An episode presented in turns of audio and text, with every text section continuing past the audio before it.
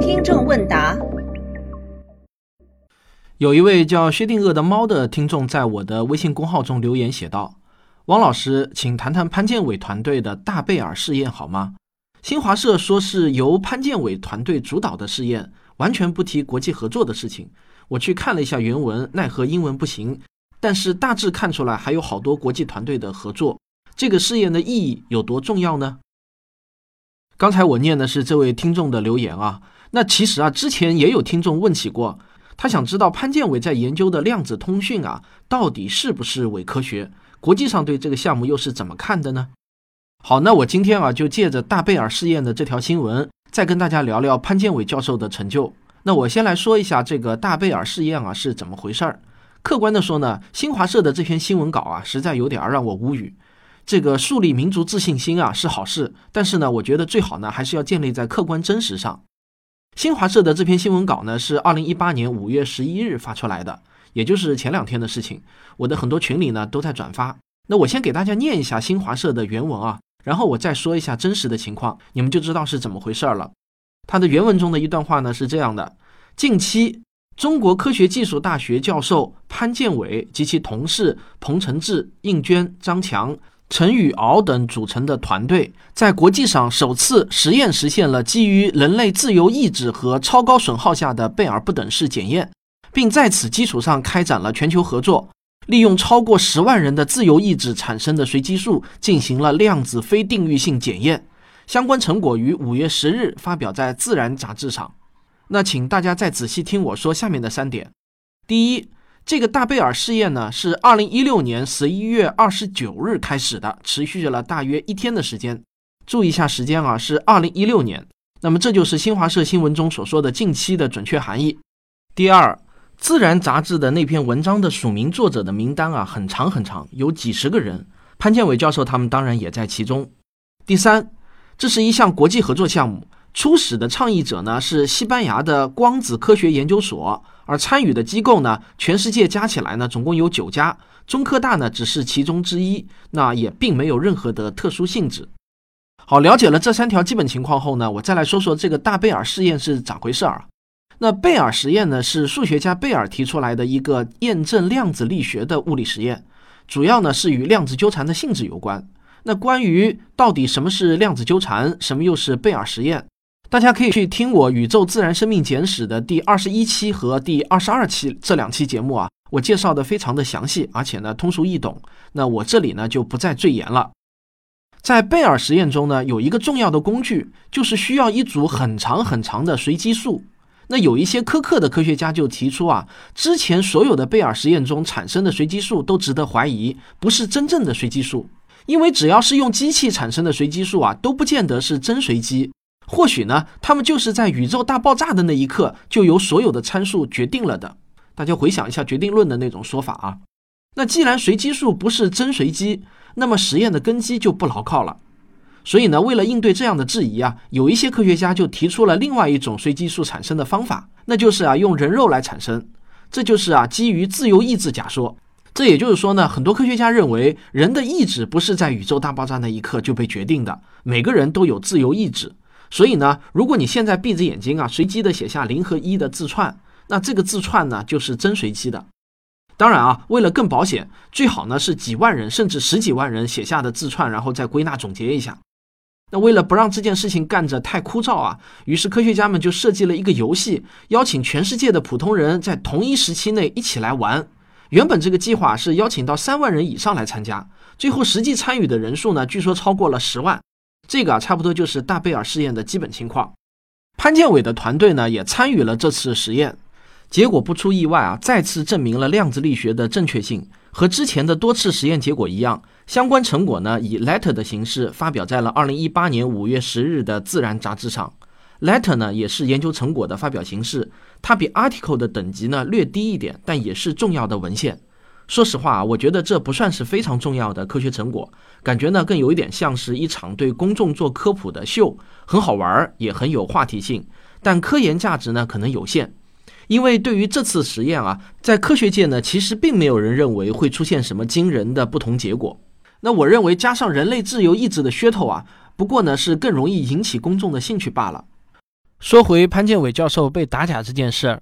在我看来呢，随着时间的推移，潘建伟教授的学术成就越来越可靠。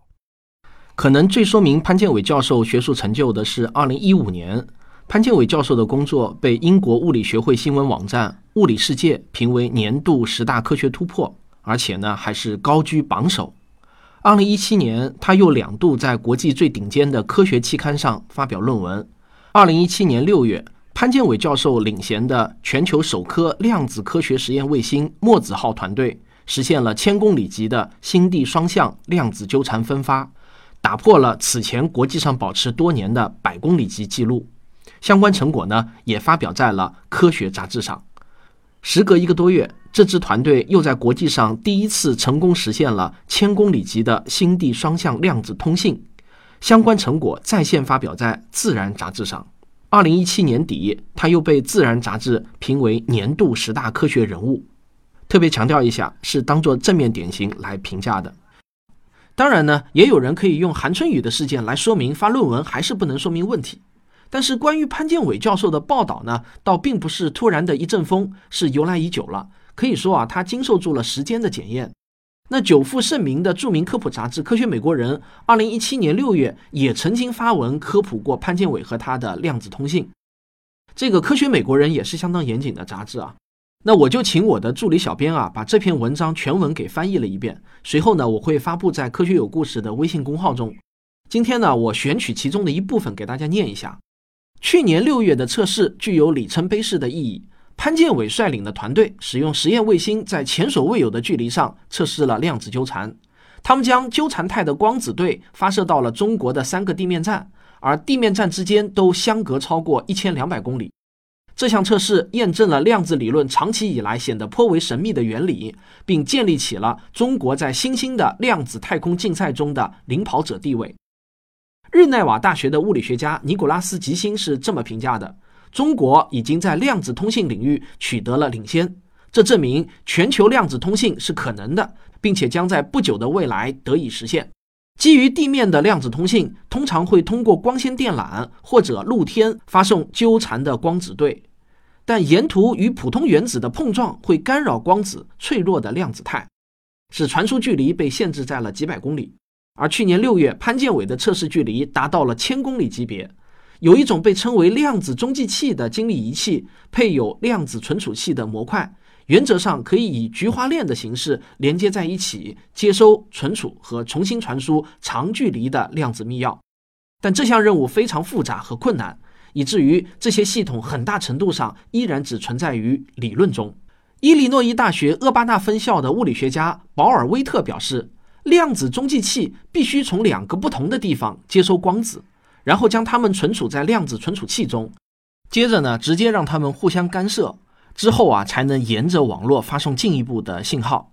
他还说，为了完成以上的步骤，你必须在没有实际测量它们的情况下，明确的知道已经存储了它们。这有点像没有打开邮件的包裹，但要知道里面装的到底是什么物品。如果是包裹啊，你还可以晃动一下，听听里面是什么。但难就难在你收到的只是光子，你希望确认已经收到了它们，但你不希望吸收它们。毫无疑问，在理论上呢是完全可以实现的，但现实中很难做到。为了形成环绕全球的安全的量子通信网络，唯一可行的方案就是从太空中发送量子密钥，然后将它们分发到数千公里以外的地面节点上。以中国古代哲学家命名的墨子号重达六百公斤，二零一六年时已经被发送到了近地轨道。这是中国在量子通信领域发力的标志性事件。但这还不算完，墨子号只是排头兵，接着还有一系列的国家层面的研究计划，投入的总额约为一亿美元。项目被称为量子科学实验卫星。墨子号携带的核心部件是一系列晶体和激光器，它们能够产生纠缠的光子对。然后将光子对分离，通过单独的光束传输到卫星视线范围内的地球上的地面基站。二零一七年六月的测试，三座接收站有两座位于青藏，分别是德领哈和乌鲁木齐，还有一座位于西南部的丽江。德领哈和丽江相距一千两百零三公里，打破了纠缠光子对传输距离的记录。潘建伟的这项工作开始于上世纪九十年代，当时他是奥地利因斯布鲁克大学物理学家安东·泽林格实验室的一名博士研究生。泽林格是潘建伟的博士导师，他们亲密合作，一起测试并进一步发展了量子通信的想法。潘建伟于二零零一年回到中国，建立了自己的实验室。巧的是啊，泽林格也在位于维也纳的奥地利科学院创办了自己的实验室。接下去的七年，他们在打破纠缠光子对的传输记录上激烈竞争。竞争的内容包括间隔的距离更大、条件更极端，并要求实验以地面为基础进行。他们两人还在这段时间内说服了自己国家的航天局，给发射卫星从太空测试这项技术开了绿灯。但泽林格的提案毁在了欧洲航天局的官僚主义上。而潘建伟的提案马上就获得了中国国家航天局的支持。最后，泽林格选择了与他的学生再次合作，而不是展开竞争。现在啊，奥地利科学院是量子科学实验卫星的合作方。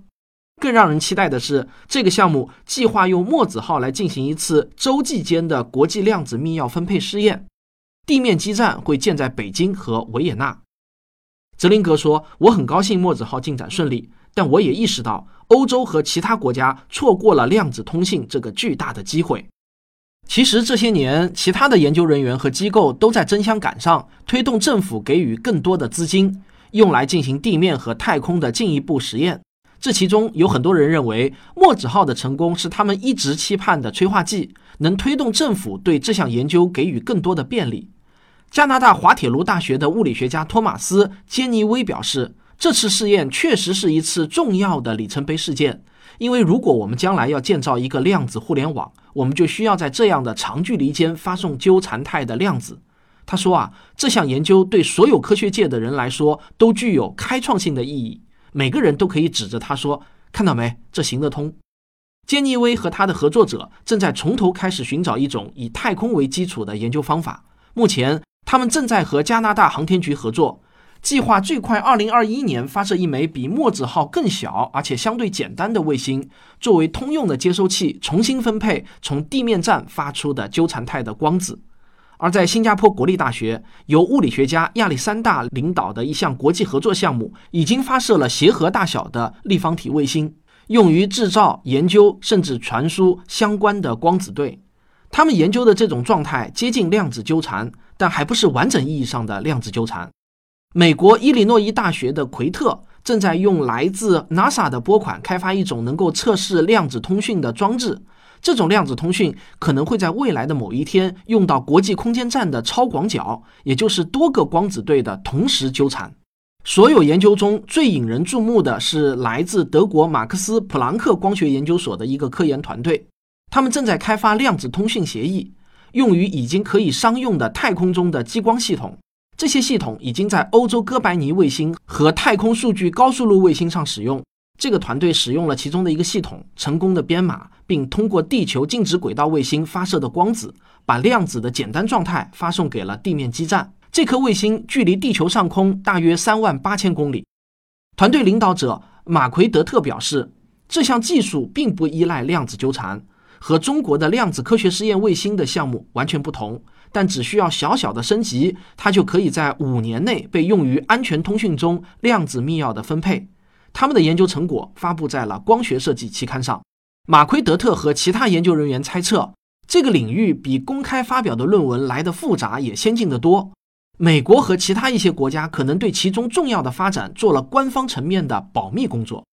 我们或许已经来到了量子通信的时代。马奎德特表示，他有一个同事开了个玩笑说：“啊，美国的沉默恰似一声惊雷。美国人可是自由空间卫星和量子密钥分配的行家，他们在洛斯阿拉莫斯国家实验室和其他地方都有研究团队。但突然间，他们就不再公布进展了。我们认为，他们不再发生只有两个可能：要么干砸了，要么干成了。”以上呢，就是《科学美国人》那篇文章的节选，全文呢，我会发布在《科学有故事》的微信公号中。我想啊，这篇文章可以很好的破除网上流传的很多谣言，例如量子通讯是科学骗局，例如其他国家都不搞量子通讯，就中国人花大钱在搞之类的。